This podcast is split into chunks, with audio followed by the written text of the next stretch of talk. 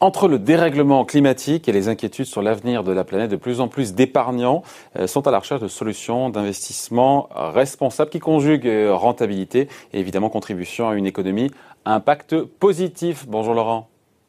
Bonjour David. Laurent Saillard, journaliste au magazine euh, Le Revenu. C'est pas un effet de mode, hein, l'investissement Alors, écoutez, non, je crois que David que, que ça ne fond, hein.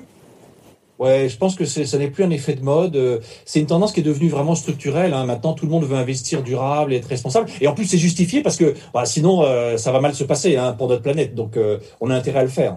Bon, après le problème, c'est que hum, difficile, une chatte n'y retrouverait pas ses petits. Il y a plusieurs appellations. Comment est-ce que l'épargnant peut s'y retrouver pour savoir qu'il a vraiment un investissement qui est durable, un placement qui est éthique et responsable? C'est vrai, c'est pas évident, David, de, de, prime abord, parce que euh, euh, on a en fait, bon, j'ai recensé une dizaine d'appellations pour ce qu'on appelle l'investissement socialement responsable en français. Hein, c'est l'ISR. Bon, à l'international, vous trouvez plutôt le sigle EG, hein, c'est environnement social et gouvernance.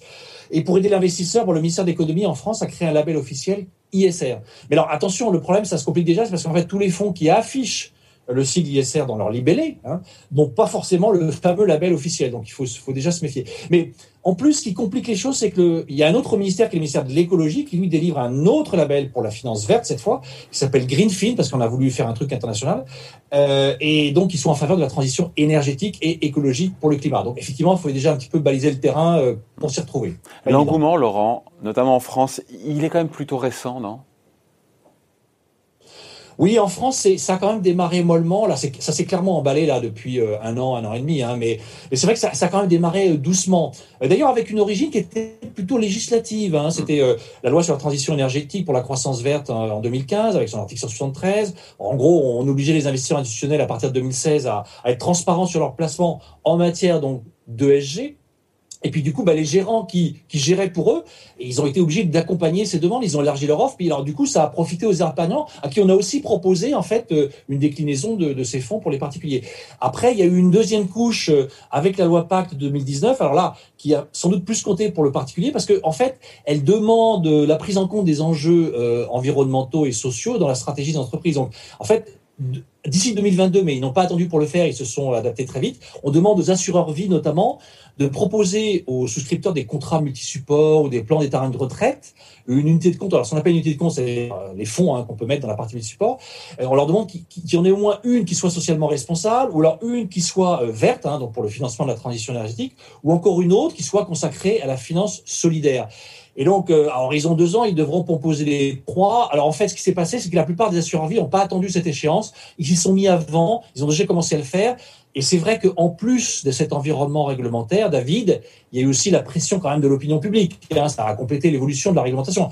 Euh, il y a quand même une prise de conscience du dérèglement climatique et des deux menaces en fait sur la biodiversité qui s'est terriblement accru, accru. Et donc, voilà. Euh, et puis il y a aussi, après, Laurent, quand même aussi un effet. Ouais, il y a aussi un effet marché quand même. Hein. C'est-à-dire qu'en fait, euh, manifestement, pendant la crise, ces fonds ISR se seraient mieux comportés?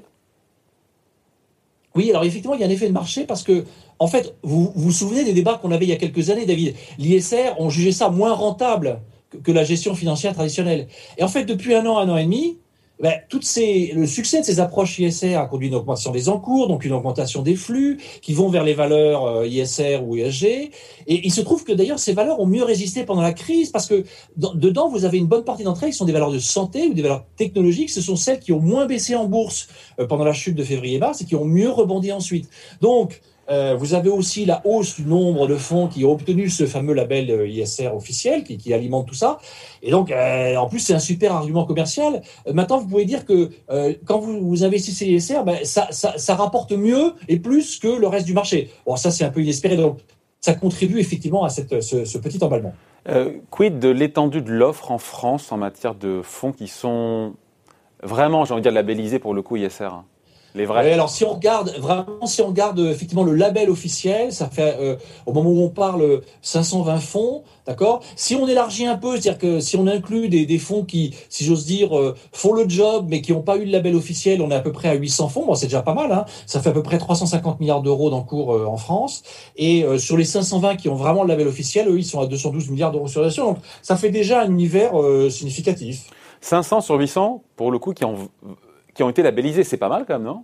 Ouais, c'est pas mal. C'est peut-être trop d'ailleurs. Il faudra qu'on se pose la question. Hein. C'est ça peut. C'est trop facile d'avoir le label, c'est ça?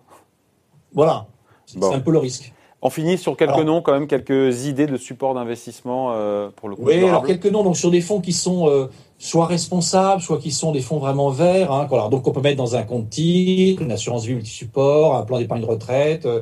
Alors vous avez en fait, j'ai envie de citer plutôt des historiques, c'est des gens qui sont là depuis longtemps, qui font ça depuis longtemps, donc qui ont une certaine crédibilité. Vous avez, alors c'est plutôt des sociétés, des spécialistes, hein, des sociétés de gestion indépendantes. Vous avez, euh, vous avez Ecofi en jeu futur. En plus c'est bien parce que les noms des, fonds sont, explicites. Vous avez Schroeder qui fait un fonds qui s'appelle Schroeder Global Climate Change, donc sur le changement climatique.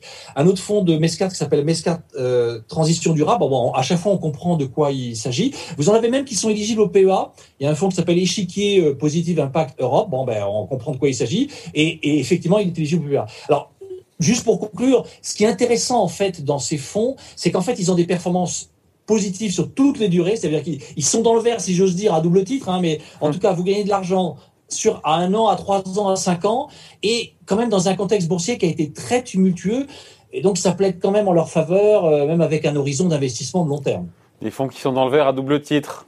Il m'a fait une blagounette, voilà. Hein Allez, merci beaucoup en tout cas pour ce panorama donc des, des fonds durables, des fonds ISR. Merci donc Laurent Saillard, journaliste au magazine Le Revenu Bail.